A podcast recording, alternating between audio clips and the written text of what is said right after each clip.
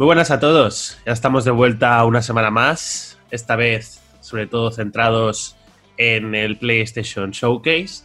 Eh, como hoy estoy con Vadino y Rafa, que casualmente, ahora os presento bien, ¿eh?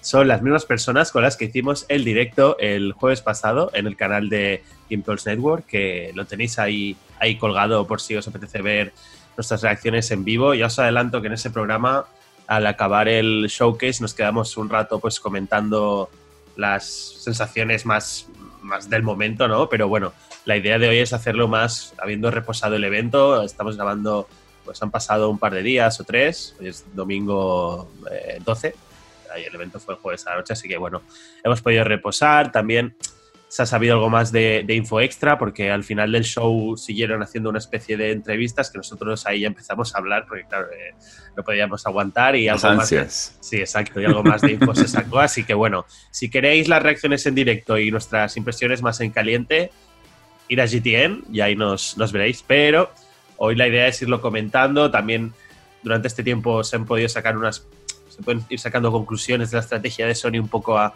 medio largo plazo. Así que bueno, el capítulo este es más una reflexión más meditada de todo lo que salió. Y me callo ya y presento ya a los, a los que han venido aquí a charlar conmigo. Por un lado, y como ya lo habéis escuchado, desde GTN tenemos a Rafa. ¿Qué tal, hey, ¿qué tal? Bueno, pues bien, eh, como has dicho, un poco más habiendo digerido todo el proceso, toda la información y todo, uh, pues mis Todas mis expresiones y reacciones están en, el, directo. Allí lo podrán ver. Y por tanto, verán que, realmente reaccioné fuertemente a, algunos de ellas, algunas de ellas. Pero ahora que ya lo he reposado y que lo he meditado un poco y qué significa, pues hoy lo quiero hablar también un poco más seriamente de qué significa todo. Y, tú, bueno, hola Vadino, y una pregunta. Em, tú después del evento, ¿tus sensaciones han ido a mejor, a peor, igual? ¿Cómo, cómo estás? Igual, igual. Tampoco, yo no me quedé a mal así con el evento. Yo creo que es lo que dije al momento. Me gustó mucho el principio, me gustó mucho el final. El ritmo del medio no me gustó tanto, pero acabé contento. Así que, bueno, ahora veremos. Sí. Pues lo dicho, sé que hay 20.000 vídeos del evento, pero la idea de este, de este vídeo que vais a ver hoy es también un poco de, de reflexión, de conclusiones que se pueden sacar. Igual no tanto, no iremos anuncio por anuncio, sí que cogeremos los que a nosotros nos parecen más más destacados, que son muchos, la verdad, pero, pero bueno, lo que digo, también os, os, mm, os invito a que os quedéis sobre todo hasta el final, que entraremos a la sección más de, de conclusiones, porque al final entiendo que mucha gente ya se sabe los anuncios, ¿no? Y bueno, eh, depende de lo largo que nos quede, ya os adelanto que igual este vídeo se divide en dos partes, pero bueno, eso no lo sabremos hasta que grabemos, así que nada, eh, ponemos un poquito de música y empezamos.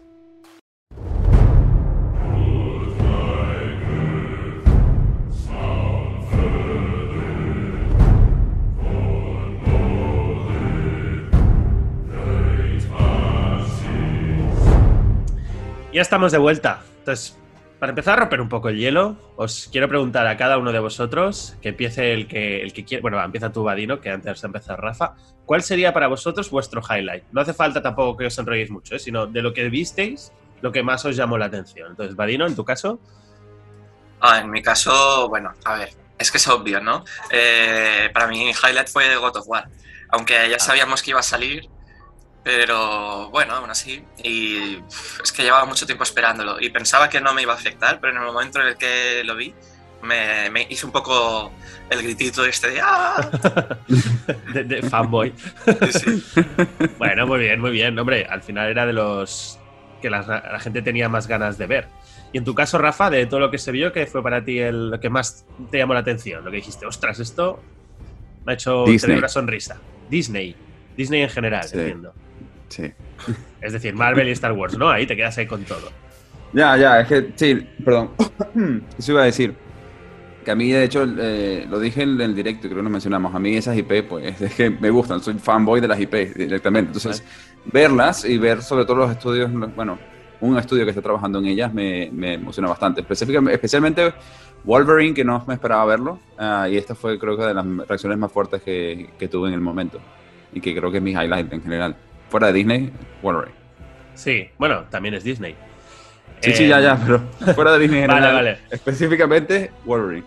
pues Yo también coincido con, contigo, Rafa. En, en, Twitter hicimos una encuesta antes, unos cuantos días antes del evento para ver qué es lo que la gente más esperaba y por supuesto estaba God of War ahí, pero también había una, una opción que eran nuevas IPs y diría que si no fue la más votada estuvo ahí a punto. Y... No, no, hubo triple empate. Hubo triple Al final empate hubo triple empate. Entre, entre, God of War, nuevas IPs y Final Fantasy XVI Forspoken. Ah, vale. Uy, y porque no habéis puesto GTA si no ganó todo. Claro, claro. Entonces, claro, yo, claro, obvio. Yo, yo, iba a decir que al, al, final con estos eventos siempre me quedo con las sorpresas. Es decir, God of War me flipó lo que se vio, luego lo comentaremos más en detalle, pero para mí la gran sorpresa fue, y como súper fan de Marvel que soy, lo ves, ¿no? Como tú, Rafa, y, en el directo creo que pegó un gritito también.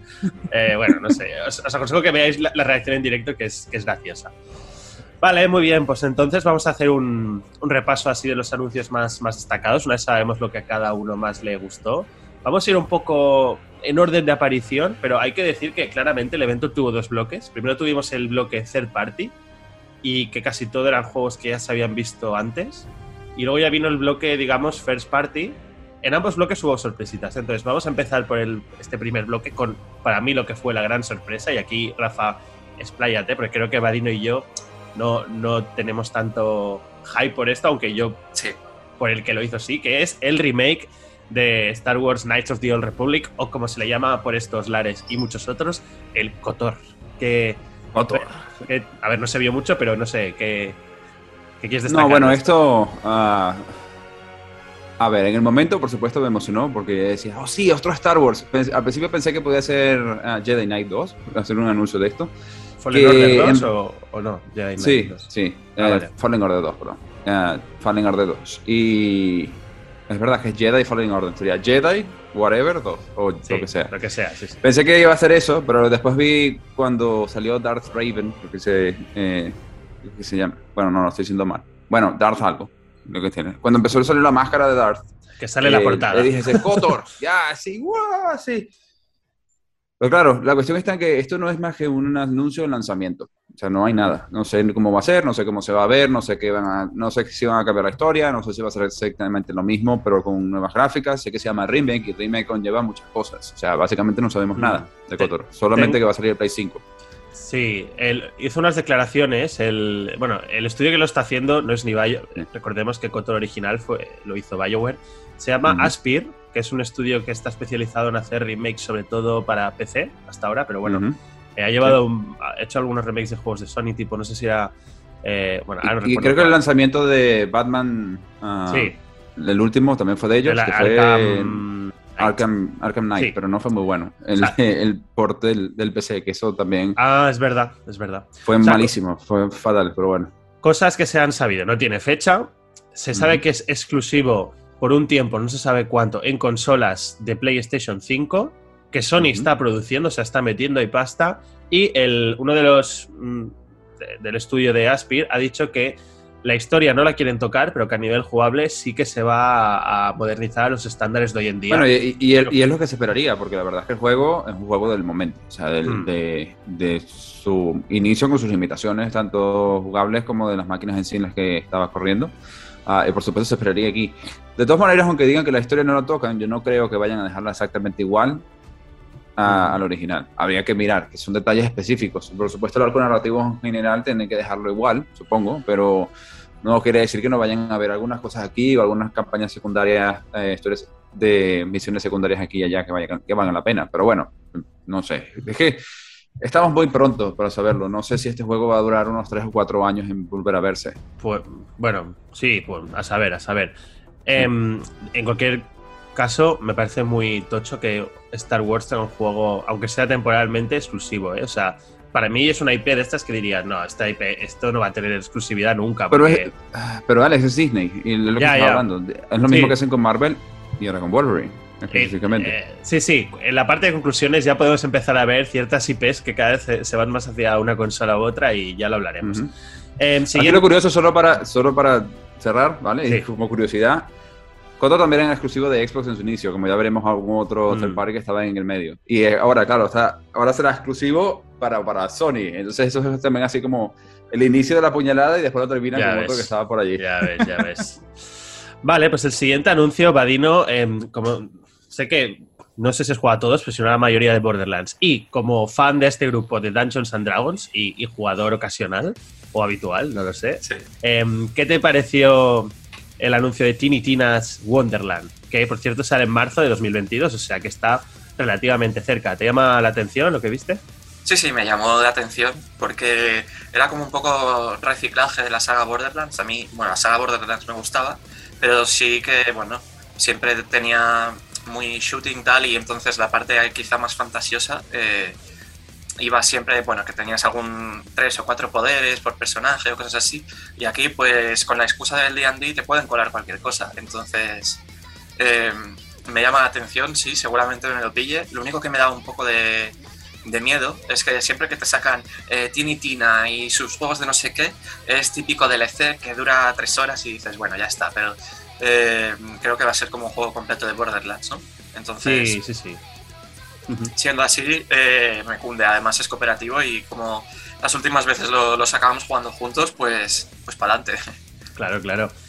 Em, a mí la verdad, yo siempre he sido más de ambientación de fantasía que de ciencia ficción, entonces a mí Borderlands me, me ha gustado mucho, pero es lo que tú dices. A mí que esta nueva ambientación para mí le hace ganar le hace ganar puntos y también que la franquicia pues ya lleva unas cuantas entregas y creo que le, sentará bien el, cambio, de, cambio de aires. Y me flipó el tráiler con la canción que es la Tinitina cantando ahí a lo baby metal, o sea, eh, me pareció un buen tráiler. Y como de este no habíamos visto un gameplay, pues para mí fue una de esas, de esta primera parte del, evento, para mí fue de, las, de los anuncios que más me, gustó, por, tanto por forma como por, por contenido.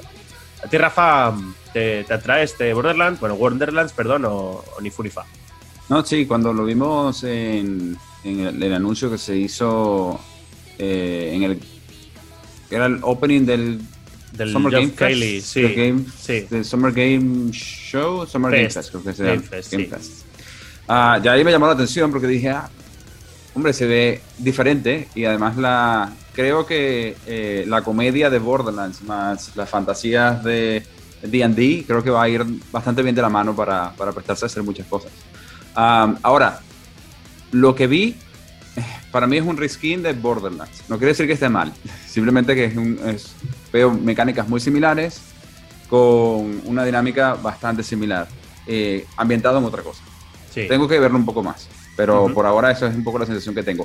Cuando lo vi por primera vez tuve más hype que ahora, eso tengo que decir. Ahora me bajó un poco más el hype que tenía con respecto cuando lo vi por primera vez. Muy bien. Bueno, Vadino, ¿ibas a decir algo? Bueno, que esto fue el, buen principio, porque yo había dicho que me gustó el principio y el final, y fue que aquí encadenamos, bueno, el Cotor no me llamaba tanto. Te falta una cosa, ¿eh? Del principio, pero sigue, sigue, perdón.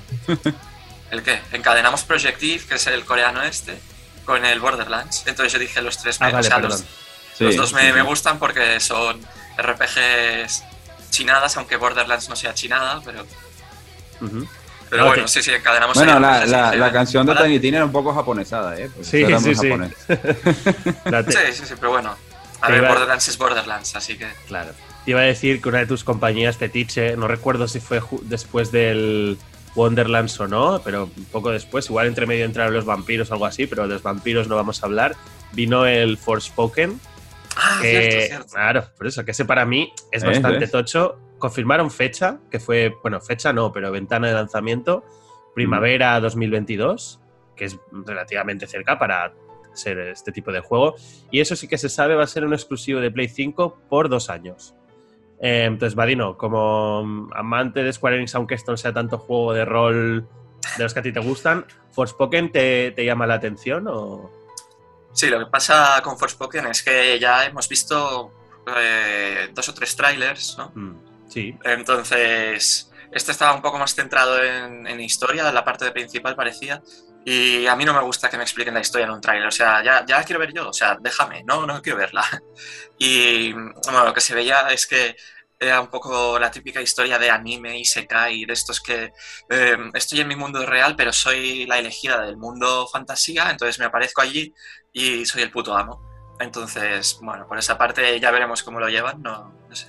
Pero lo que me, lo que me llamó mucho Nada, perdón, perdón, se le iba a decir que se veía como que le hacían bullying o le pegaban y eso, ¿no? Típico también personaje marginado que luego se va al otro mundo y es el, es el amo, lo que tú dices. Sí, sí, sí. Pero lo que me llamó muchísimo la atención fue las magias, el piro, el hielo, tal, todas las partículas, cómo se veía la animación, me pareció una putísima locura. Sí, sí, este... FPS, pero... Este le faltaron un poquito. Sí, le faltaron un poquito. Este hemos dicho que era exclusivo de Play 5, pero también es exclusivo en el sentido que solo va a salir en Play 5, no saldrá en Play 4. Luego más mm. adelante ya saldrá en Xbox, ¿eh? pero me refiero que no es un juego de estos de dos cruzado entre dos generaciones, cross, que cross, En cambio, todo lo que bueno, no, Kotor también por lógica tampoco va a ser cross gen, pero el Wonderlands o alguna de las cosas que hablaremos más adelante sí que hubo bastante aún cross gen. Entonces, bueno, a mí de lo que se vio Forspoken, la verdad es lo que tú dices. Visualmente me gusta.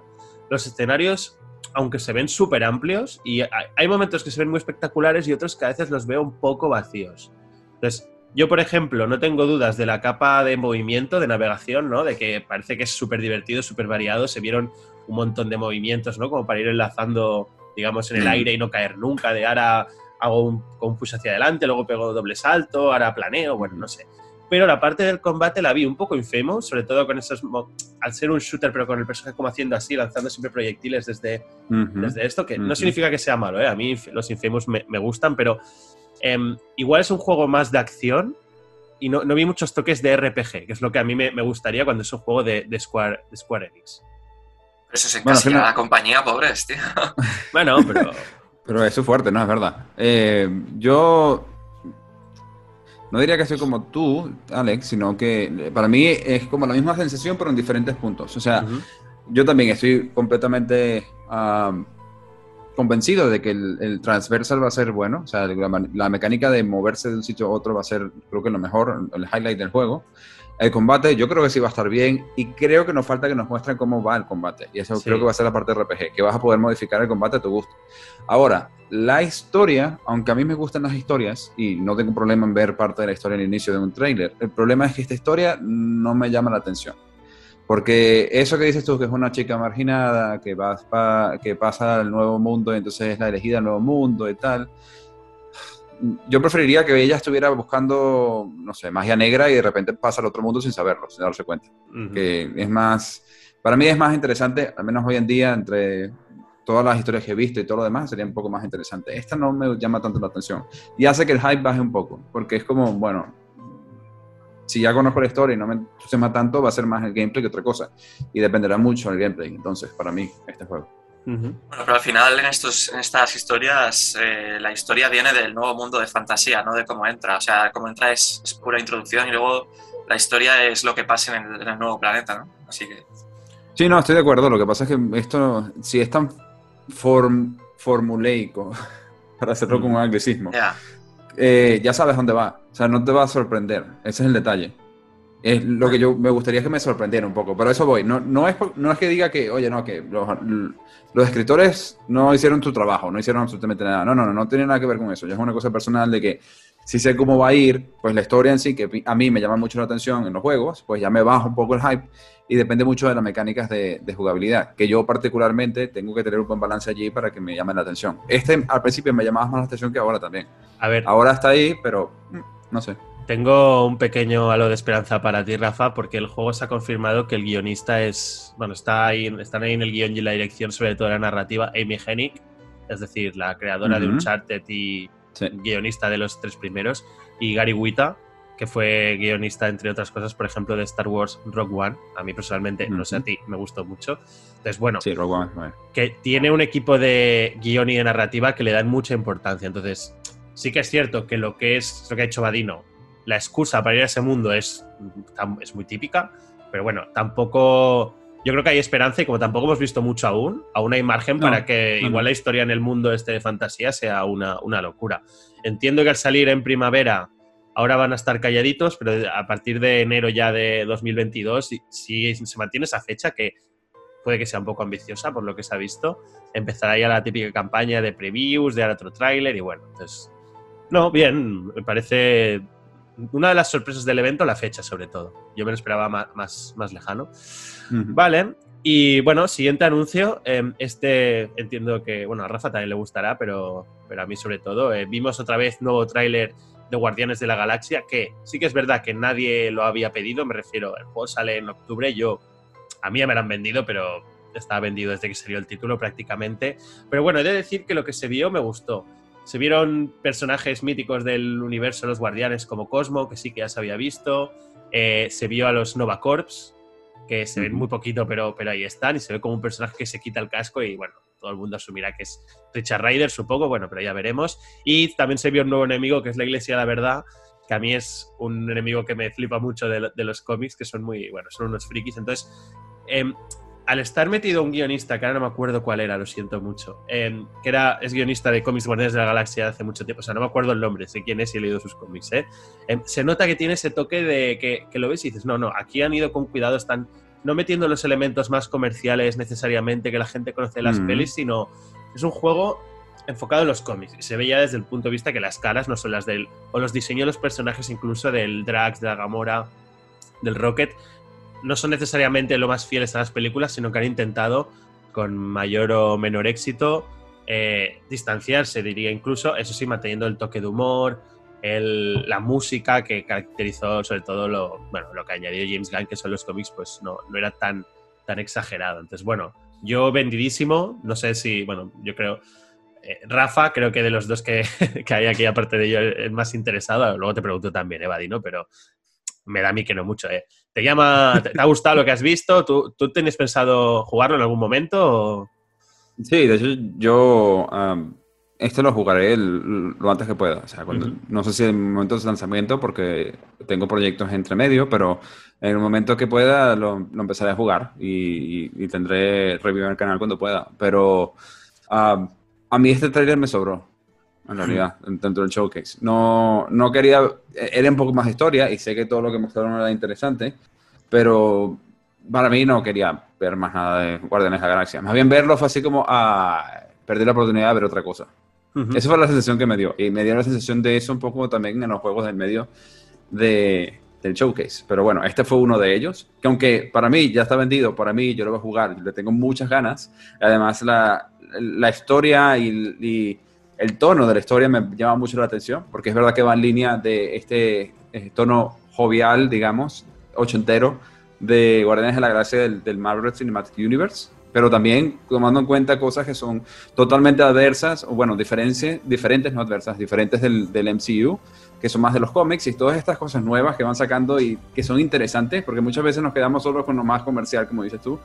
Aquí hay un mundo de posibilidades que, me, que quiero ver en el juego y que quiero probar. Ah, más allá del gameplay, que esto todavía ya tengo mis dudas, cuando lo juegue pues ya, ya tendré mis impresiones. Pero, pero sí, yo tengo muchas ganas. Aún así, creo que me sobró este tráiler dentro del showcase. A ver, yo no me espero que a nivel gameplay sea un juegazo, ni mucho menos. Simplemente espero que sea un juego correcto, con algunos detallitos y que lo que enganche, a mí me gusta todo el tema de las decisiones, de las conversaciones. Entonces, un poco. O sea, que el Goti está lejos. No, Goti, ya se ve que no va a ser, pero el típico juego de 7 y medio, 8, que para algunos personalmente puede ser un juego de 9, pues yo creo que para mí puede ser eso. Claro. sí, yo estoy contigo, me parece igual. ¿Tú, Vadino, Guardianes, te da absolutamente igual? O no, a ver, Marvel me da absolutamente igual en general, pero por este tráiler no, sino más por el del Square Presents, ¿cómo se llamaba? El Square, Enix Presents, ¿no? Ese sí, en ese sí que me llamó más la atención, porque se vio el combate tal y dije, ah, pues está guay, no sé. Entonces no me llama la atención como juego de Marvel, sino como juego de, no sé, como si me pusiesen a mí cinco personajes random que se van de aventuras. Te digo, bueno, sí, mm. podría, podría interesarme. No de salida, pero. Bueno, oye, pues ya, ya es algo, porque al final. un avance, sí, sí. Sí, me parece un, éxito. Ya veremos si luego al final con toca vendiendo, pero que gente que no le ha traído todo Marvel, pues por el juego en sí lo acabe comprando, es está, está bien para ellos. Ahora, pero una pregunta, porque claro, a ver, yo no soy tanto como Alex, pero yo conozco muchas de las cosas que, aparecieron ahí. Puedo hacer las conexiones y decir en el trailer, ah, mira, sí, estos van con aquellos y esto puede ser que haya por aquí. Este no sé quién es, pero quizá tengo una idea. Tú que no tienes idea, como asumo que no tienes idea, ¿qué, ¿qué, te hizo el trailer a ti? ¿Qué, qué te dio? Este en concreto nada. El, el, de Square Presents, lo que decía, el sistema de combate me, me, gustó mucho porque parecía, bueno, que cada personaje tenía pues sus ataques, ¿no? Entonces veías, bueno, un combate un poco RPG, ¿no? Pareció. Vale. Bueno, no, no, lo, digo porque es eso, de que si, si con este trailer aumentó el hype, disminuyó el hype o si totalmente igual. Ah, no, no, es que de hecho De hecho, es que, bueno, cuando lo estuvimos viendo, yo creo que desconecté bastante en esta parte, porque dije, en plan, ya lo he visto, ¿sabes? No, no. Sí, sí. A ver, al final está, está centrado en la historia y está todo mm, montado, editado de forma que no, todo, no hay un hilo narrativo y ves escenas sueltas. Entonces, claro, si yo veo un personaje, ah, ostras, este es, este, este es eso, pero Vadino, que no sabe. A ver, conozco tres o cuatro, pero más allá de eso. Pero prefiero conocer esos guardianes de las películas, pero todo el universo alrededor. Es, normal que este, ese trailer está enfocado, yo creo, al, a los fans, lectores de los cómics, te diría. Mientras que los mm. otros eran más para todo el mundo. Y sí que es un RPG al final. En los trailers había muchos numeritos cuando disparaban. Eso, lo de combinar habilidades. Bueno, yo creo que mm, será un juego resultón, sin ser el GOTI ni mucho menos, pero, pero bueno, ya lo veremos. Igual nos sorprende. Em, Siguiente, me gustaría comentar el Ghostwire Tokyo, que, em, bueno, este juego es, está hecho por Bethesda, por el estudio de Shinji, bueno, de Shinji Mikami, que ahora no recuerdo exactamente el nombre, lo siento, a ver si alguno de vosotros em, lo recuerda. Ah, ya va, tiene un caracol, tiene un caracol. Eh, sí. Em, bueno, que los que vienen a hacer los Devil Within, que Vadino y yo somos bastante fans, no sé tú, Rafa. este juego Curiosamente es exclusivo de PlayStation 5. Entiendo, no, sé si esto se sabe, entiendo que será temporal, porque insistimos, ahora Bethesda es de Xbox. Y nada, en teoría va a salir este año, claramente no va a ser así. Asumimos que saldrá en algún momento 2022. Tango Gameworks. Eso, Tango Gameworks. Gracias, Rafa. Entonces, bueno, eh, Vadino, tú como jugador de Devil Within, ¿este cambio de registro de Shinji Mikami te llama o, o qué? Prefería otro del Within, la verdad. Sí, yo también. Me pareció muy extraño. No me llamó la atención porque lo vi muy raro. O sea, no lo veía tanto de miedo. Los, enemigos eran, no sé, fantasmas raros que parecían casi de anime. Parecía un Naruto. Un Naruto, pero con algo de terror. No sé, no entiendo. No entiendo, la verdad. Muy raro. A ver, yo voy a meterme aquí en medio y decir, yo no he jugado de, de Evil Within, ninguno de los dos. Eh, en general. Y uh, sí, Shinji Mikami para mí tiene una, un peso en cuanto a Resident Evil, pero no es que diga así como que solamente juegos de terror con él. Y la verdad es que este me llama la atención. Mi Ghostwire Tokyo me, me llama por lo extraño que es. Y todos los fantasmas y todo aquí son cosas que son, entiendo, mitos japoneses, de fantasmas y cosas que aparecen en Tokio en general, y que vas combatiendo. Y si es verdad, que yo lo he visto y creo que lo dije en el directo, es que es Naruto, pero con fantasmas, o sea, más directamente, sobre todo con los poderes de las manos. El combate de primera persona con magia tiende a ser un poco extraño en, en general, porque no recuerdo uno que, aparte de Skyrim, que para mí sigue siendo un poco extraño en general, cuando lo juegas en primera persona, eh, que me quede así como que, mm, sí, este juego de magia en primera persona, este es un clásico y este es el no sé, no, lo haya, probablemente lo haya, lo que pasa es que no me viene a la mente directamente. Aunque, sea, no sé, ¿cómo es que se llamaba el del Battle Mage? Era como... Bullet Storm. No, no, hay uno que se llama no sé qué, Battle Mage, que, que es también catalogado como uno de los, creo que, peores juegos en cuanto a performance hay, este, este juego. Y por eso me llama la atención, porque justamente porque es extraño, es muy raro. Entonces, pues bueno, la parte más de terror, a mí particularmente no me llama la atención demasiado, pero el hecho de que sea acción, a mí me llama. O sea, como lo contrario, digamos, a vosotros, supongo. Sí, total, total.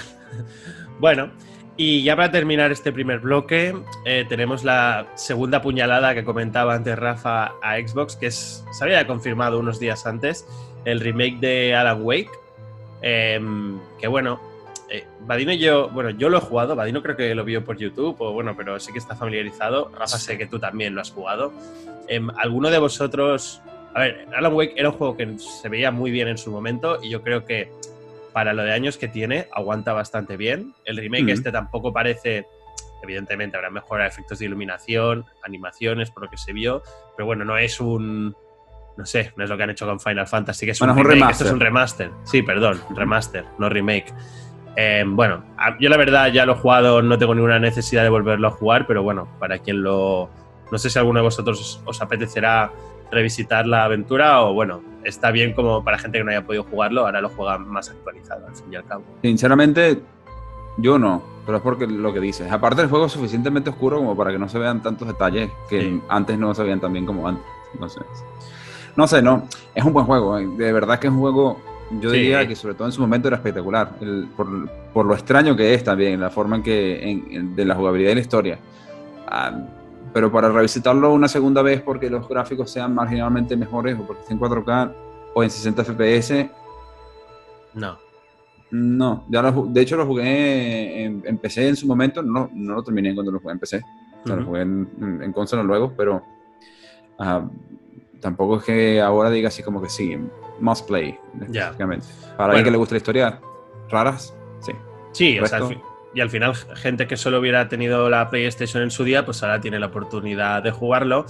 Y yo creo que no deja de ser una prueba piloto para ver si sigue el interés vivo por Alan Wake en caso de querer mm. hacer una segunda parte, aunque ya había un segundo juego que era de esto típico medio expansión, medio juego, ¿no? American Nightmare. Entonces, bueno, bien. Entonces. Bueno, y eh, como última cosa con lo de la puñalada, este. La puñalada creo que este fue como terminar, ¿vale? Pero a diferencia del Gotor, este no es un exclusivo temporal de PlayStation 5, no, porque vienen todos a la vez. sí, sí, salen todos a la vez. Lo que pasa es que te lo muestran PlayStation Showcase para que veas que está con nosotros y no con, y no con Xbox. Claro. Bueno, también tiene. Puestos a pegar puñaladas, podrían haberla pegado con otras cosas, porque esto, bueno, no sé. Igual para vosotros es diferente, pero para mí es un juego que os regalan en el Plus o yo no lo voy a tocar. No, no, ya, pero bueno, tiene una connotación histórica de que es un exclusivo de los grandes de Xbox 360 y por tanto que lo muestren ahora en PlayStation, en un PlayStation Showcase. Pero hoy en día ya en cuanto a peso es lo que tiene. Bueno, eso tienes razón. no te voy a quitar razón. Total, total. Vale, pues ahora ya pasaríamos al segundo hueco, que es aquí ya salió el amigo Herman Hulst, hizo una pequeña, un pequeño speech, como diciendo, bueno, hasta ahora muy bien lo que habéis visto, pero ahora empieza la, la traca buena. Y bueno, voy a quitarme primero un poco lo más la paja de encima, por así decir. Se vio un trailer de los Uncharted, bueno, concretamente el Uncharted 4 y el el legado perdido. Los Legacy. ¿Sí? Eh, bueno, curioso que utilicen un evento para anunciar que el juego va a salir remasterizado, que no sé qué significa eso, porque Play 4 ya se veía súper bien. Y con las actualizaciones de Pro, creo que ya se podía jugar a 60 frames, 4K y todo eso, pero bueno. Sí. Para Play 5, pero lo importante es que también van a estar disponibles en PC. Esto lo vamos a pasar muy rápido, pero me parece muy tocho que y me parece bien, ¿eh? A mí yo no soy de esta gente que solo quiere esto solo para mi consola y para nadie más. No. Em, pero me parece muy tocho que una saga como Uncharted salga en PC, porque hasta ahora sí, muy bien, había salido el Days Gone, el Horizon, pero todo eran IPs, digamos, relativamente nuevas, que al final tiene sentido, se avecina una segunda parte, igual era una estrategia para vender eh, más PlayStations, aunque no queden, pero bueno. Em, pero que salga Uncharted, hostia, es significativo, ¿eh? Lo de la exclusividad, como dice Vadino, empieza cada día a importar menos, yo creo y ojalá que importe cada vez menos, pero la, realidad, aunque parece que importa cada vez menos en cuanto a exclusivos de PlayStation para PC, la realidad es que siguen anunciando juegos como KOTOR, que siguen siendo exclusivos, juegos como los que veremos luego, que también siguen siendo exclusivos a futuro y con estas restricciones. Así que no sé si estoy tan de acuerdo con el hecho de decir que cada vez importa menos, porque también del otro bando, el bando verde, también se, debido a este tipo de cosas de la exclusividad es lo que importa, pues también están pasando a exclusividades que quizás a, muchos no les gusta.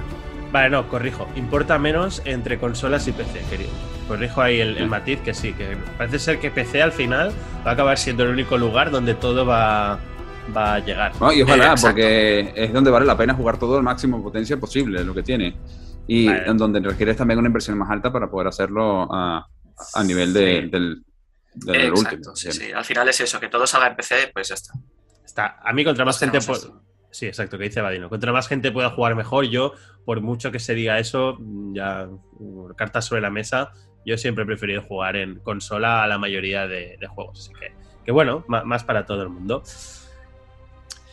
Y ahora sí que sí, viene lo que, bueno, ya hemos comentado antes, uno de los highlights para mí, para Rafa, pero para mí, insisto, si vais al vídeo de Rafa veréis una reacción, creo que de las veces que más eh, me he puesto en plan fanboy que, recuerdo al menos en, directo. Que fue yo también, manos en el aire y todo. Sí, sí, sí. sí, que fue la, revelación del juego Lobezno de Insomniac, que me gustó especialmente por el tipo de tráiler. O sea, era lo típico que estabas todo el rato dudando, pero es Lobezno. Pero esto significa, Wolverine, esto significa que va a salir en un juego de Spider-Man, es un juego solo de Lobezno, pero estamos seguros que. Porque se, se, sabía que era algo de Marvel, porque sería el logo de Marvel, pero no, había que acabar de situarlo. Evidentemente, a que se vio un bar, que había habido una pelea y el típico personaje con el gorro de vaquero y la camisa, con una espalda, digamos, consistente. Yo recuerdo que Rafa dijo, en plan, ha de serlo vendo. Yo también, yo estaba pensando, digo, es que tiene que serlo. Y ya cuando el plano se va acercando hacia, hacia las manos y ves que se queda ahí, dices, hostia, y pam, salen las garras y simplemente pone Wolverine, ¿no? Como título del, juego. Y bueno, significa que está muy verde, no nos engañemos, pero eh, es una, una meta a, futuro, ¿no? Que también está bien tener juegos de este tipo. O sea, a mí me gusta que sean cosas inmediatas, pero decir, mira, para sé que a futuro es un motivo para que algunas personas se podrían comprar comprar, perdón, una, una Play 5, porque evidentemente este sí que va a ser tanto exclusivo de consola de lanzamiento, sabemos también que tampoco saldrá en PC como hasta ahora los juegos de Insomniac. Em, lo que pasa es que va, va, para largo, sobre todo, ya lo comentaremos luego, pero con la fecha que se sabe de Spider-Man 2, que está más avanzado, este juego podríamos decir que como pronto, siendo optimistas, 2024 y quizá 2025. Entonces, bueno, mm. Eh, no se puede decir mucho más. Nos podríamos poner aquí a especular de si va a ser mundo abierto, si va a ser lo que sea, pero tampoco tiene mucho sentido. Así que simplemente os quiero preguntar, tanto a ti, Rafa, como a eh, si creo que nadie se lo esperaba, ¿no? Eso lo damos por hecho, pero bueno, sensaciones del, anuncio. Rafa, tú, por, por ser también uno de tus highlights. Sí, bueno, yo como dije, el, punto de que sea uno de mis IP favoritos y uno de los personajes icónicos de Marvel y de X-Men específicamente, este, hace que sea muy emocionante para mí el hecho de la posibilidad de un juego, además viniendo de Insomnia, que ha demostrado ser un estudio de alta gama, básicamente, y de, los mejores no solamente en, Sony, sino en la industria de videojuegos en general, por todo el, el, output que han sacado en los, últimos, en los últimos años, y juegos excelentes y de buenas prestaciones y de, entre la mejor calidad que hay. Y sin tener mucho, uh, mucha controversia también, porque tampoco he escuchado tanta controversia como con otros estudios eh, de cómo han sido las producciones de estos juegos. No es que no la haya, pero bueno, no ha sido tan tanta uh, como otras. Lo que pasa es que me quedo y por eso digo que tres días después digo, vale, sentándome y haciendo un poco de razonamiento sobre lo que realmente hay, no hay nada. Ahí es la promesa de un juego. ¿Qué tal? Y cinco años puede ser un ciclo bastante largo como para poder decir que el estudio se mantiene exactamente igual. Por lo tanto, la promesa está ahí. Sigo con la emoción de que va a haber un juego de Wolverine que ya está. Sin embargo, no hemos visto absolutamente nada. Simplemente un CGI de una promesa de algo. Ni siquiera le hemos visto la cara. O sea, es que solamente hemos visto unas garras en un bar. y, esto es la realidad. Y por mucho que sea ultra emocionante para mí, esto es todo lo que puedo decir que hay, una promesa. Tú, Vadino, recuerdo que en el directo dijiste, a mí Marvel no me, nunca me ha gustado, bueno, nunca me ha gustado, no, no te llamaba la atención, pero dentro de los personajes igual lo ves desde los que dices, bueno, este es de los que más me, me, gusta, entonces, bueno, ¿qué, ¿qué piensas? Bueno, me gusta más porque al final eh, siempre tienen este tipo de combate más de acción, entonces con un personaje cuerpo a cuerpo, mm, garras, tal, puede ser muy espectacular el combate, creo. Y, porque, bueno, al final a mí lo que no me gusta tanto son las historias de héroes y lo ves, ¿no? En ese sentido es como, no sé, no es, no es tan eso, es en plan de me, meto en una pelea callejera y mato a 50. Bueno, no mato, ¿no? Pero... bueno, a veces sí. Entonces, a mí eso me gusta eh, más. Depende, depende. Es más un anti Ahí está, a mí eso me gusta más. Entonces, por esa parte sí que incluso puede que de salida, sí. Depende de cómo esté el calendario en 2025. ya ves. Em, yo reflexionando también, que es lo bueno de no hacer esto nada más, bueno, eh, lo tenéis nada más terminar, pero de hacer otro, otro capítulo dedicado al evento, al final dentro del calendario, que no nos engañemos, de películas de Marvel, se sabe que los X-Men van a volver. Y es muy plausible que alrededor del año 2024-2025 sea cuando lo hagan, viendo un poco todo lo que viene. Así que creo que tampoco es casualidad que hayan decidido priorizar primero los Spider-Man, aparte de que sí, ya tienen mucho más avanzado de los juegos anteriores y tal, pero creo que si lo hacen bien puede cuadrar la salida de este juego, aunque sea independiente y no tenga nada que ver con la historia que veamos en las películas, ¿eh? con alguna película de X-Men. O sea que creo que la jugada les puede salir en redonda, ¿eh? si, si cuadran un poco los, los tiempos. Y, nada, luego las conclusiones ya hablaremos, pero otro personaje exclusivo, otro personaje de Marvel, y este es, que me parece tochísimo. Spider-Man es de lo más, ¿eh? pero si ya te quedas también con igual el siguiente más importante, ya son dos IPs exclusivas de Sony, de Marvel, muy, muy importantes. ¿eh? O sea, esto es una puñalada también literal, porque está ahí lo ven ahí con sus garras a, a, Xbox. Pero bueno. Eh, vale, pues va, vamos a hablar del siguiente juego de Marvel y así nos quitamos Marvel del, tirón y Vadino se queda tranquilo. Que me acuerdo que en el directo estamos comentando, ostras, pero si ahora anunciado esto Insomniac, ¿significará entonces que Spider-Man 2 viene después de este y por lo tanto falta mucho? Pero no, no, nada más lejos de la realidad. Al cabo de, de un rato salió el tráiler de Spider-Man, que también dudamos, porque ahí no, no salió el logo de Marvel, sino se vio una farola, se vio el bar, Ajá. el Mikhails, que, que es el bar del dueño que tiene el gato, que en el momento lo vi y dije, eso me suena de- del Miles Morales, pero no, no estaba seguro, no acababa de ubicarlo. Cuando vi el rayito y dije, ah, Infamous. Y gente dice, no, es Electro, no, no sé qué. Bueno, yo creo que es el rayo de la picada de Miles Morales, pero bueno, sí, sí, puede ser Electro, ¿por qué no? Eh, y ya sí que empezamos a ver, pues, bueno, ya salió el traje de Spider-Man con araña blanca, ¿no? El traje creado por Insomnia, que ya empezamos a ver que sí, Miles Morales, que sí. Unos enemigos que yo creo que la voz que habla, teoría que lanzo ya, es Craven, por el tipo de, de cazador, por el tipo de enemigos que se ven con espadas y todo eso. Me faltaría un poco de acento ruso, pero bueno, no descarto. Pero la gran sorpresa, que pequeño spoiler, saltaros mm, 15 segundos, si no lo queréis escuchar. Pero bueno, deja de serlo de si habéis visto el tráiler. Para los que jugaron el primer Spider-Man, hay una escena post-créditos en la que se ve, y no voy a entrar más, muy, mucho en detalles, que Venom va a ser el siguiente gran, gran enemigo. Y efectivamente, al final del tráiler que vemos, a, a Venom. Entonces, bueno, yo... Ah, y fecha 2000, em, 2023. Entonces, Ujú. bueno, y Ah, bien. también exclusivo solo de Play 5, no saldrá en Play 4. Eh, bueno, esto es toda la información. Yo ya me veis súper emocionado, así que nada, os dejo. Bueno, Rafa, que sé que has jugado el juego anterior y el. ¿Miles Morales lo has jugado? No, no recuerdo. Sí, claro, lo he pasado, ¿Sí? sí, sí. Muy bien. Entonces, ¿te, te, te apetece más Spider-Man o después de haber jugado estos dos? Sale en 2023, o sea, tendrás un tiempo de descanso. O sea, ¿te entra fresquito este juego o no? Vamos. Am, ah, fresquito. Ah, tengo que ver cómo va 2022. Pero en general, este juego, a mí ya, habiendo jugado el primero y habiendo jugado Miles, a mí Insomnia, con cualquier juego que haga de Spider-Man, creo que lo tengo bastante co- convencido de que va a estar muy bien. Ah, vale. Ah, ah, más allá de mecánicas más, mecánicas menos, a mí me, me gustaría que fuera cooperativo, si se puede jugar con Miles y con, y con Peter eh, en cooperativo sería un avance bastante importante y muy diferenciado de los demás juegos anteriores que, que han venido de Spider-Man, porque si ves Spider-Man desde 2000 ah, y los mundos abiertos que han salido desde Spider-Man 1 y Spider-Man 2 en su momento, sobre todo el Spider-Man 2 de Sam Raimi, este, son muy similares. Está, la- está la, la ciudad de Nueva York y tú estás por la ciudad de Nueva York haciendo cosas y van pasando cosas al- alrededor de la historia y, y- y van ahí. Pero que yo recuerdo al menos un juego de este estilo, además cooperativo, creo que no hay No. ninguno. Este, si es así, sería el primero, sería algo interesante y que sería un buen challenge para, para Insomnia de ver cómo hacer el, el- combate en, en conjunto y, y ver cómo hacer la narrativa en conjunto. Para mí, eso, mm, la perspectiva al respecto, de nuevo no está confirmado, de nuevo no sé si va a ser, no, probablemente puede, yo diría que lo más normal es que siga siendo single player y que puedas cambiar entre Miles y Peter, de alguna manera. A mí es lo que Pero- me gustaría. Pero bueno, está allí, está esa posibilidad. Y lo de Venom, pues sí, Venom es un personaje que como antagonista es uno de los antagonistas más fuertes de, de Spider-Man y que está muy bien.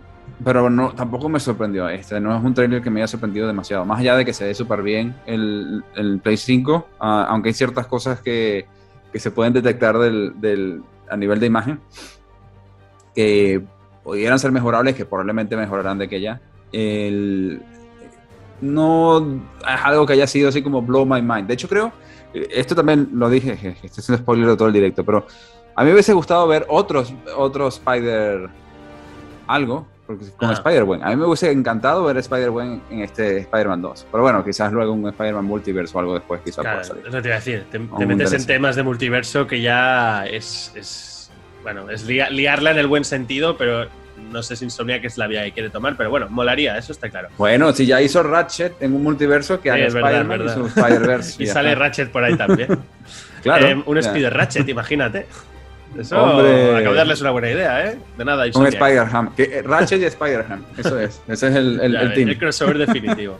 Eh, a ti, Vadino, no has jugado a los Spider-Man y este es- no te llama, ¿no? Cero. Mm, Bueno, es que lo único que me llama es el movimiento y bueno, es que sí se ve espectacular en sí, pero es que siendo Spider-Man no me llama la atención, sin más. Va, O sea, el test definitivo en tu caso es, si lo regalaran con el Plus, ¿lo probarías? ¿Sí o no? Sí, probarlo sí, pero pues es lo, lo que digo, se ve espectacular, cómo te mueves, eh, todas las telarañas y todo eso, pues sí, pero... Vale, vale. No, pero digo si te regalaran en los que hayan salido, ¿eh? El Miles Morales o el Sí, Spider-Man. sí, sí, sí, de- vale, vale. esos. Ah, vale, vale. Bueno, bien, bien. No es un no directo. Vale, va, Vadino, ahora toca tu, tu highlight. Pero casi. Eh, bueno, no, perdón, perdón, no toca tu highlight. Eh, antes vino Gran Turismo 7. Que Entre, entre los de Marvel, sí. Sí, ahora- entre los de Marvel. sí, de hecho vino entre medio, eh, pero como quería quitarme el bloque de Marvel. Aquí voy a dejar a, a Rafa que hable porque creo que a mí ni a Vadino nos llama la atención, pero sí que destacar un tema que no entiendo por qué lo hicieron así. Em, durante, cuando acabó el tráiler no se vio nada, pero luego se confirmó al cabo de un ratillo que el juego sale el 4 de marzo. Joder, es una noticia muy importante. No entiendo por qué no lo pones al final del tráiler cuando están todos los ojos pendientes de, de esto, ¿no? Porque luego es verdad que al final del Sí. vídeo empezamos a hacer nuestras cábalas de, pues, si Horizon sale aquí en febrero, que es, por cierto, de Horizon no se vio nada, que, que bien, me parece bien porque está muy, muy cercano, pero es, es significativo que Sony no tire de Horizon para un evento de este tipo. No, no porque no confíen en Horizon, sino porque...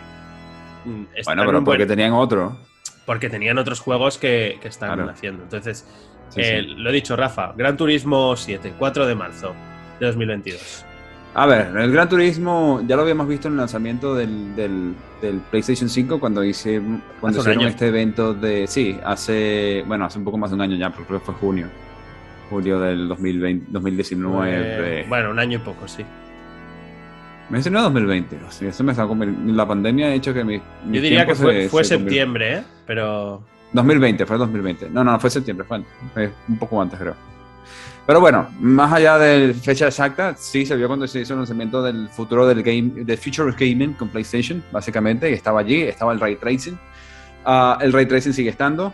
L- Lo que se ve un poco mejor es en el ambiente, en la ambientación se ve un poco mejor. Ah, normalmente en los Gran Turismo pasaba que los coches, los carros se ven espectaculares, pero en la ambientación no tanto. ¿vale? Ellos van un poco futuralismo, pero en los juegos de carrera lo que sucede es que normalmente lo que más ves es que todo el tiempo es el carro en sí, el coche. Y por Sí, supuesto sí. es una de las cosas que hace. Pero es verdad que a medida que o sea, hay una, una disonancia entre el coche y lo bien que se ve con el mundo alrededor, choca. ¿Vale? Y esto ha sido unas cosas que antes pues ha, ha sido crítica a Gran Turismo. Este se ve un poco mejor. Eh, básicamente lo que mostraron en este trailer al principio era el ray tracing, porque era un, era un trailer de ray tracing. se veía todo reflejado. del- Los coches eran Sí, como era, espejos. pues, sí, exacto. Y de hecho ves el, el carro parado y ves la ambientación alrededor y ves, mira cómo se refleja Nueva York, o la Mm. ciudad, en el carro. Mira cómo se refleja la luz en el carro. Mira cómo se refleja este edificio en el carro. Y eso fue la mitad del trailer. Luego un poco de gameplay. Y al gameplay, pues. Sigue siendo Gran Turismo, no sé qué más decir. O sea, para, para bien y para mal, es Gran Sí, Turismo. Y, es, Y- tan, es tan bueno y tan malo como para cualquiera que lo haya jugado. sí, total. Y recordar que este también es intergeneracional. O sea, también sale en Play 4. Muy bien. Y ahora sí, Vadino, llega tu momento de brillar, que también fue eh, lo último que se vio del, del evento, ¿no? Para cerrar, para cerrar ahí por todo lo alto. Em, vimos un nuevo tráiler con gameplay de God of War Ragnarok, que recordar que de este juego no se había visto nada, de hecho no se sabía 100% so- el nombre, todo el mundo asu- asumía que era Ragnarok y así ha acabado siendo. Pero no sé si Vadino si has tenido tiempo de analizar un poco, de mirar teorías del tráiler por internet, que sé que estas cosas a ti te gustan, o igual dices, no, no he tenido tiempo. Em, del tráiler, no sé, coméntanos qué es lo que te gustó, qué no. A Curiosidades. ver, de primeras, el tráiler... Yo es lo que dije, o sea, en plan de... No me gusta ver trailers de, de- historia porque no quiero que me spoileen nada. Y eh, entonces empezó el tráiler y no veíamos nada en particular. Simplemente vimos a- al calvito pues haciendo flechas, al niño entrando con una presa, pues no se veía mucho, ¿no? Pero... mm, o sea, mi, hype fue, o sea, mi, momento gritito fue en el momento en el que se vio que entraban a- como en una arena y aparecía un tío, no se veía el tío, pero se veía el martillo, ¿sabes? De Mjolnir. Y en ese momento fue, vamos, coño, vamos, esto es lo que quería, hostia. Quería esa pelea. Eh, que bueno, que luego ya, ya veis que, que todo el mundo está súper cabreado porque, porque Thor es gordo, no puede ser gordo Thor. Sí, Pero bueno, de, de hecho, que si ah, supiesen que sí que lo es. eh, en la Eso, eso te iba a decir. Ha habido varios cruces de tweets con varios desarrolla- desarrolladores del estudio por típicas polémicas estúpidas que salen como Sí. el personaje del final del tráiler, la niña...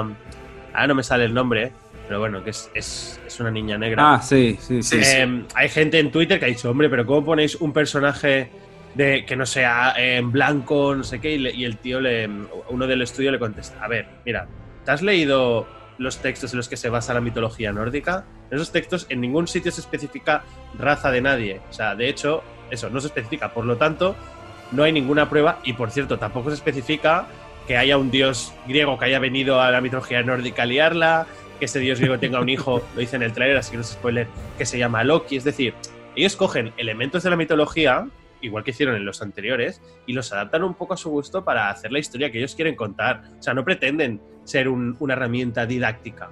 ¿Que puedes aprender más de mitología? Sí, pero no es el objetivo. Es que hay mucha gente que, se cree que tienen la verdad absoluta de la mitología nórdica cuando se han perdido la mitad de los textos y nada está claro. Y hay gente que se queja de eso creyendo que Thor y Loki son hermanos y ni siquiera son hermanos. son enemigos, tío. es que sois retrasados. Porque se creen y, Thor que no es, un rubio de metro ochenta cuadrado. Thor era un gordo borracho que iba con tres cabras todos los días, cada X rato las mataba, se las comía y las resucitaba para volver a comérselas. Sí, sí, sí, Es así, de hecho el Thor de Endgame es el Thor verdadero. no, pero eh, es, lo que tú dices, la gente tiene la imagen de las pelis de Marvel, para bien o para mal, ya incluso en cosas que no son de Marvel. Entonces, bueno, eh, es lo que tú dices, Marino. Es, lo que pasa con, con, la cultura pop. O sea, la cultura popular hace esto. Y el, el problema es que...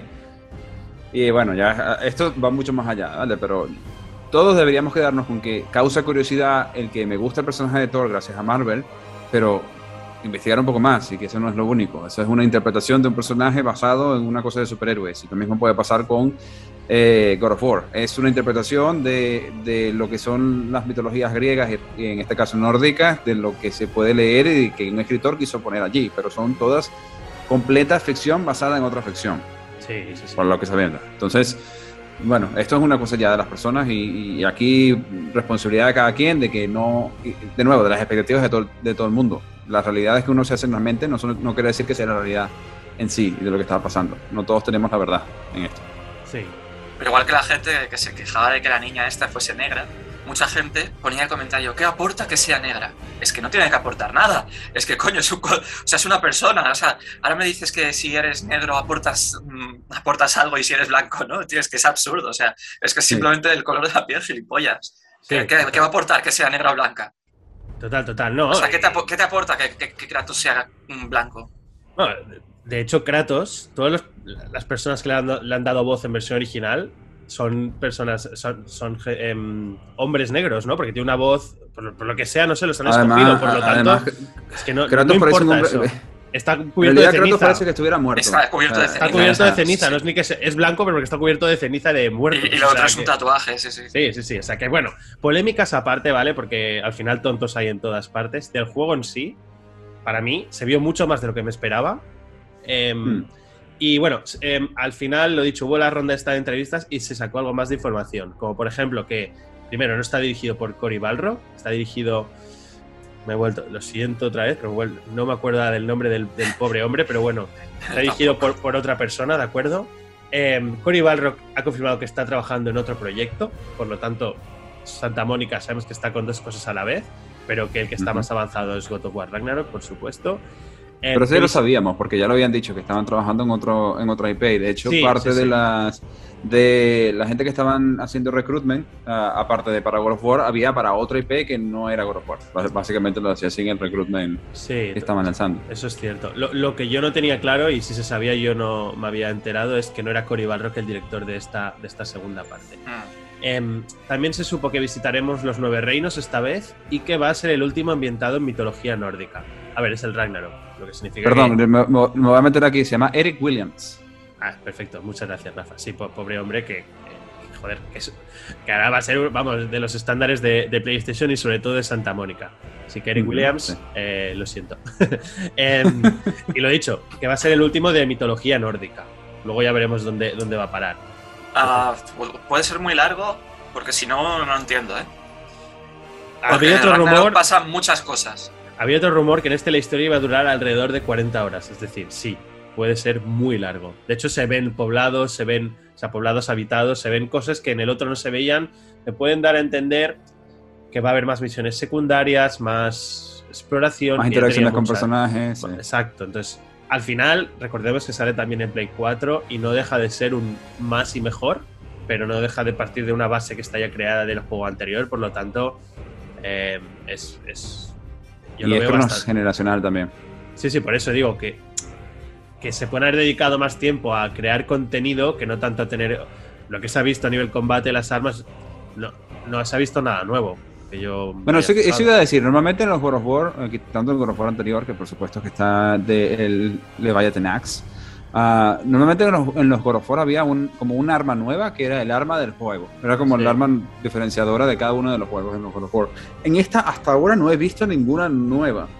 A menos de que me, se me, me, haya perdido algo, pero creo que hasta ahora siguen siendo las mismas que teníamos en el, sí, el escudo, las espadas del caos y el hacha leviatán. Exacto. Sí, sí, Sí, Pero bueno, alguna otra tendrá que haber, supongo yo, basado Sí, en el sí, histórico sí. del juego. Pero eso era una sorpresa. nueva. Es como las espadas del caos en el 1 tampoco se sabía que estaban. Y luego, evidentemente. Es verdad, es Bien. verdad, es cierto, sí. Pero bueno, el- el- todo el punto, y de hecho, uno de los puntos más ah, representativos del juego es el Leviathan Axe, la, el hacha Leviathan. Por eso O- digo que, bueno, o aquí- Igual la nueva arma es el martillo de Thor. Y ya nos la han enseñado. Y lo Ah, bueno, eso, es, eso, fue, eso fue lo que pensé. Eso fue lo que pensé. Que de- luego de que derrotes a Thor, bueno, a ver, es God of War, lo va a matar. Sí, claro. No- Este. eh, creo que no es un spoiler, pues te quedarás con el martillo de Mjolnir. ¿o ¿Qué más? Es, es así. Sí, aunque son armas muy similares, ¿eh? Con el hacha. A nivel, pues si no debe ser un martillo que lo lanzas, te vuelve. Luego sí, das martillazos y no hachazos. Ah, eso, pero es un, eso es un buen punto. a nivel si- mecánica. Y si en lugar de utilizar el Mjolnir, porque no es Thor, en lugar de u- utiliza los poderes de Mjolnir, que sería la, La electricidad, electricidad. que no la tiene, que no tiene la Leviathan Axe, Claro. que sí, sería sí. como la parte nueva. Pero bueno, Yo lo, que, esos lo que tengo dudas es sobre la historia, precisamente. Porque sí, decimos, tiene que matar a todos los dioses, es God of War. Pero es que aquí es donde tienen la libre interpretación de hacer lo que ellos quieran Uy, con el uy, Ragnarok, pero ¿sabes? no, no, no, no me metas por ahí porque ahí te puedo decir que ya en el juego anterior había un indicio de cómo podrían seguir los siguientes. Y de hecho, aquí he escuchado que la idea de esto es que la saga, saga, la saga nórdica va a terminar con este juego. Sí, sí, lo he dicho. con este juego. Claro, claro. Pero es que, que termine ese plan de no sé, no sé qué. Entonces puede ser que se caguen en el Ragnarok, que yo creo que va a ser lo más probable. Bueno, de hecho, al final del trailer sale Tyr, que es el dios de la guerra nórdico. Y joder, puede ser un- una combinación muy curiosa. Ver a Kratos, dios de la guerra griego, que no lo es, pero bueno, en ese momento lo es, con Tyr ahí destrozando todo, no sé, no sé. A ver, potencial había y. una- esto, esto desmonta muchas cosas, ¿eh? porque había una teoría muy loca que decía que Kratos iba a ser Tyr en el futuro, porque Bueno. cuando entrábamos a, a las cámaras de Tyr veíamos vasijas griegas, romanas, Sí, persas. Sí, sí, sí. Bueno, ya se ha No, visto pero. que no. Eh, eh, ya, pero lo que pasa es que ahora me lo he refrescado porque la verdad es que no me acordaba quién era el que había hecho los viajes. Pero ahí se ve a dónde, a dónde va a ir la narrativa, en realidad. Sí, podría ir a Egipto, podría ir. Claro. O sea, ya lo veremos, sí, sí. Pero bueno, lo que sí que han confirmado ellos es que la mitología nórdica termina aquí. Pues bueno. Sí, o sea, panteones, panteones de, di- de dioses para matar hay un montón todavía. Sí, Claro, sí, sí, de sí. panteones. De hecho tienes al romano que es prácticamente idéntico al griego, así que... Sí, sí, sí. Eh, bueno, pe- pero no, tienes a la, a la, in- a la hindú, tienes a No, la, sí, sí, a- claro, y a tienes- la egipcia, claro, también tienes a la japonesa, persa, tienes La China. Persa, sí, china. Sí, sí, sí, vamos, que tienes para dar, vender y regalar, sí, sí. Lo que pasa es que están Sí, sí. tirando como por las más populares primero y luego ya irán a. ¿no? Correcto, Pero sí, bueno. sí. Muy bien. Bueno, pues... que según el Ragnarok es eso, que todo el mundo muere y al final Baldur, que precisamente eh, es el que vemos en el primer juego, es el que acaba resucitando y siendo el único dios que queda con vida en el Ragnarok, así que... Sí, pero al final, es lo que digo, la mitología es la base, pero no. Al final, en la mitología griega nunca vino un dios que se cargó a todo Cristo y. bueno, entonces. Ya, también. Cogen también, los, sí. exacto, cogen los elementos que les interesan y, y los que no, pues los, los adaptan. Qué hype, coño. Tendremos, sí, sí. Y tendremos tiempo. Lo que no se sabe es la fecha. Entonces, ahora lo hablaremos en la tercera parte de este especial de Showcase, que es la parte de conclusiones, ¿de acuerdo? Eh, vamos a hablar. De hecho, va, empe- empezamos ya. Vamos a hablar un poco de. de el calendario de Sony, de cómo queda, y un poco vamos a intentar colocar dónde para nosotros tiene sentido que, que aterrice este God of War. Entonces, os hago un repaso así rápido. Tenemos Ujú. año 2022, ¿vale?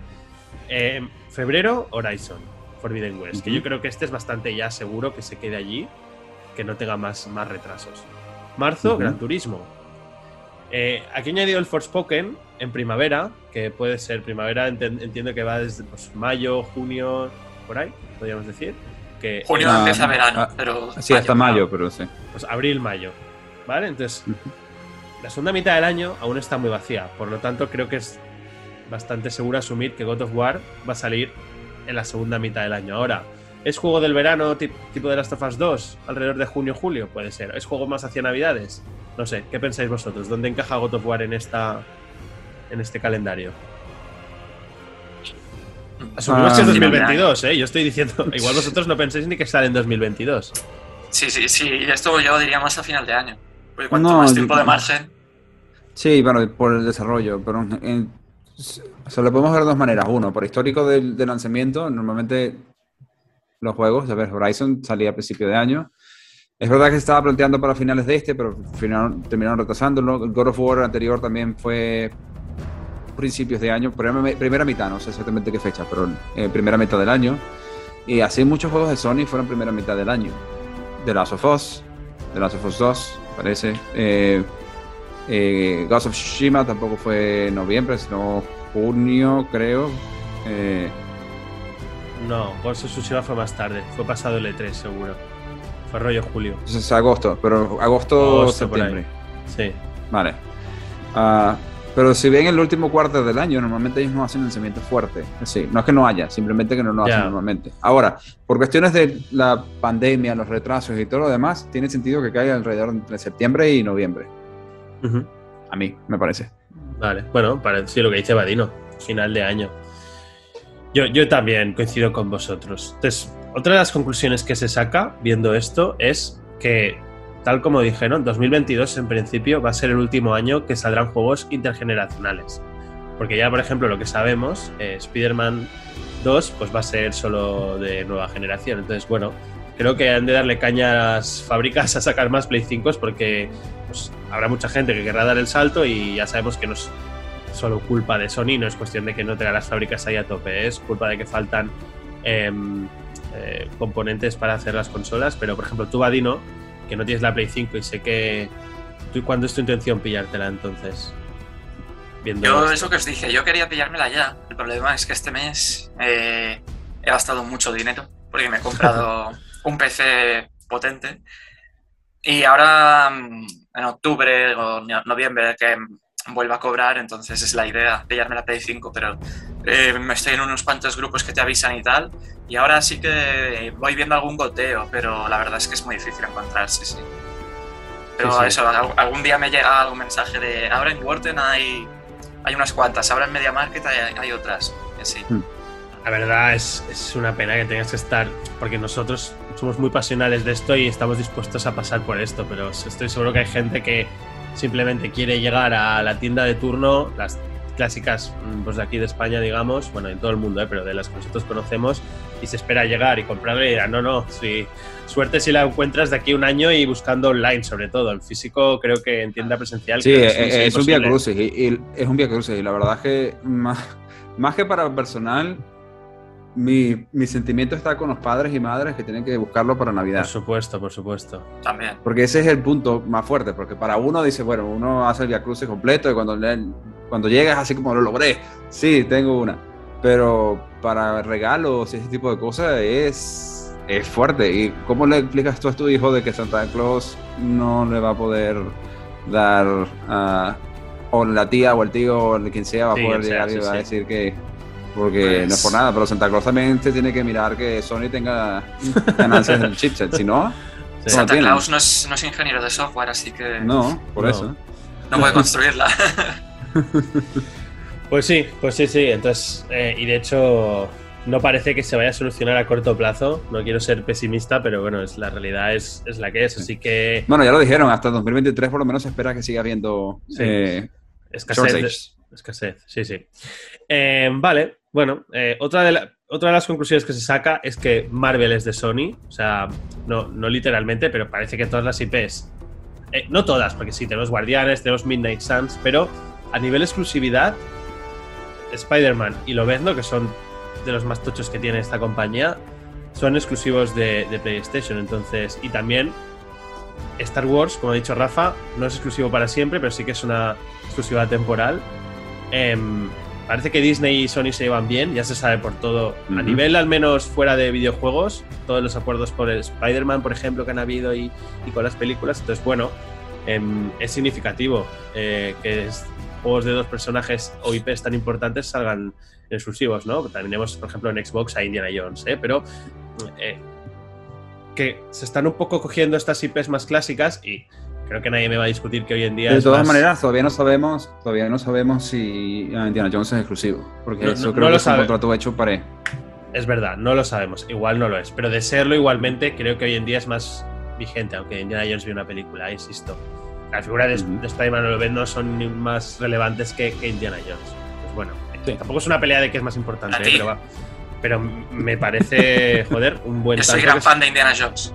Pues disculpa, Vadino, ya sabes que te a comprar. Bueno, no, no, es coña. Ah, sí, ¿cómo, se llama, ¿cómo se llama el padre de Indiana Jones? A ver. Eh. Papá. Papá Jones. Con las pizzas. Papá Jones.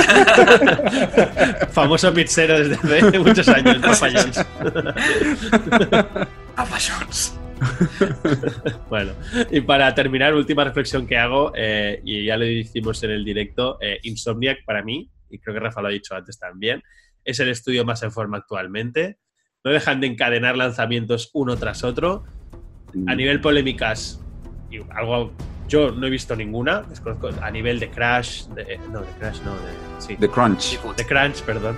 Hostia, los De Crunch, de, de, yo qué sé, de políticas de empresa. Eh, Sony pagó unos 200 millones, 210 creo, bueno, alrededor de 200 millones pero joder, creo que una de las mejores compras que se ha hecho en los últimos años. Sí, ¿eh? sí, sí, sí, eh, Y están sacando, vamos, están, no sé cuántos trabajadores tiene, pero vamos, es que no dejan, así que harán un pequeño descansito hasta 2023, pero vamos, que se, se lo han ganado, ¿eh?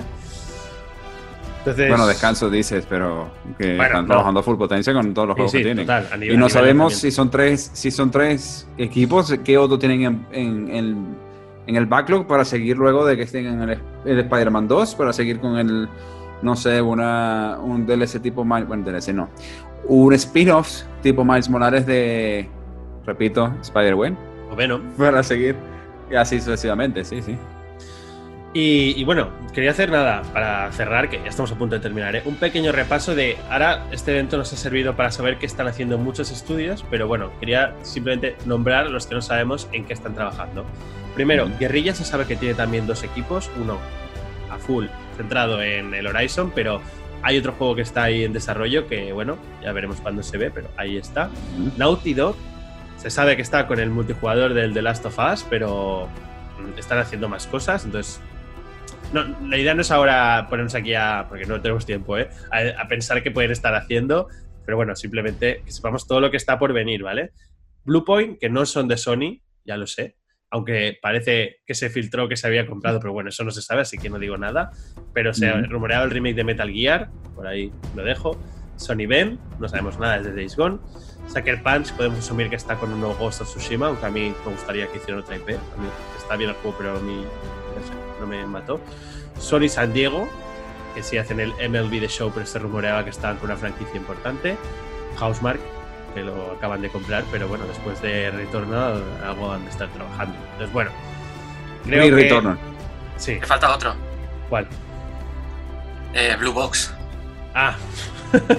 Blue Box, que están ahí abandon y que nadie, ya nadie quiere nada. Están abandonados ya. Están ahí abandonados. Entonces, bueno, y con el Hassan Kahraman por ahí.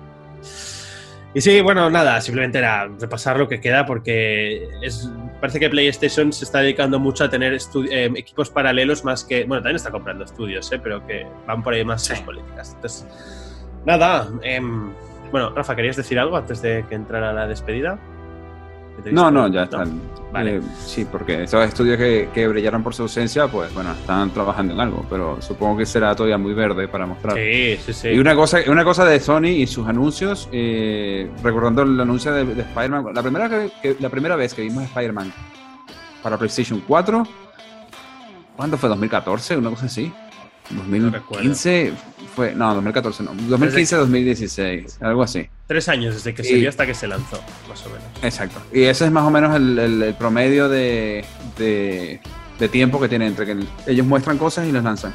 Ya, Wolverine serán unos 3, 4 años por lo menos. Spider-Man serán 2023, Spider-Man 2. Eh, God of War, por mucho que querían que fuera un solo año, se terminan siendo dos. Entonces estos, pues ya veremos el año que viene quizás a estos estudios que no vimos ahora, y seguirán con lo demás. Mm. Un poco eso. ya está. vale, bueno, sí. Y aparte de esto, tiene exclusivas third party como pues, Final Fantasy XVI. Bueno, más o menos, lanzamientos no os preocupéis, que hemos tenido una sequía un poco por toda la pandemia, pero a partir de 2023 parece que arranca en todas las consolas, ¿eh? no solo en PlayStation, eh, a full. Entonces nada, nos despedimos por aquí. Em, yo creo que lo dejaremos solo en una parte. Así que, bueno, primero daros las gracias por segunda vez. Debemos estar ya del show que ya un poco de esto, pero bueno, al final estuvo bien la conferencia. Así que muchas gracias, Rafa. Muchas gracias, Vadino. ¿Y a ti? A ti. Y recordar a todo el mundo, que no lo he dicho al principio y sé que Pripo me va a matar, que nos podéis seguir en Twitter en arroba gamerswatchpod, que si os ha gustado el capítulo le deis al like y os suscribáis porque vamos a ir colgando más vídeos de, este tipo. Y que también estamos comentarios. en dejar comentarios con lo que más os ha gustado, con cuándo salga God of War, que os parece que Thor sea gordo, lo que queráis. Y por último, eh, así, también estamos en podcast, en iTunes, Spotify, en todas las versiones. Así que, ah, bueno, y por cierto, a Rafa lo tenéis en su canal, Game Talks Network en YouTube, también pasaros por ahí, que cuelga muchos reviews. Hace poco ha colgado el, review del Final Fantasy Intermission, que tengo pendiente de ver, pero ahora cuando acabemos me lo veré. Y nada, lo, lo dejamos por aquí. Muchas gracias a todos y nos vemos en el próximo capítulo. Adiós. Chao. Chao.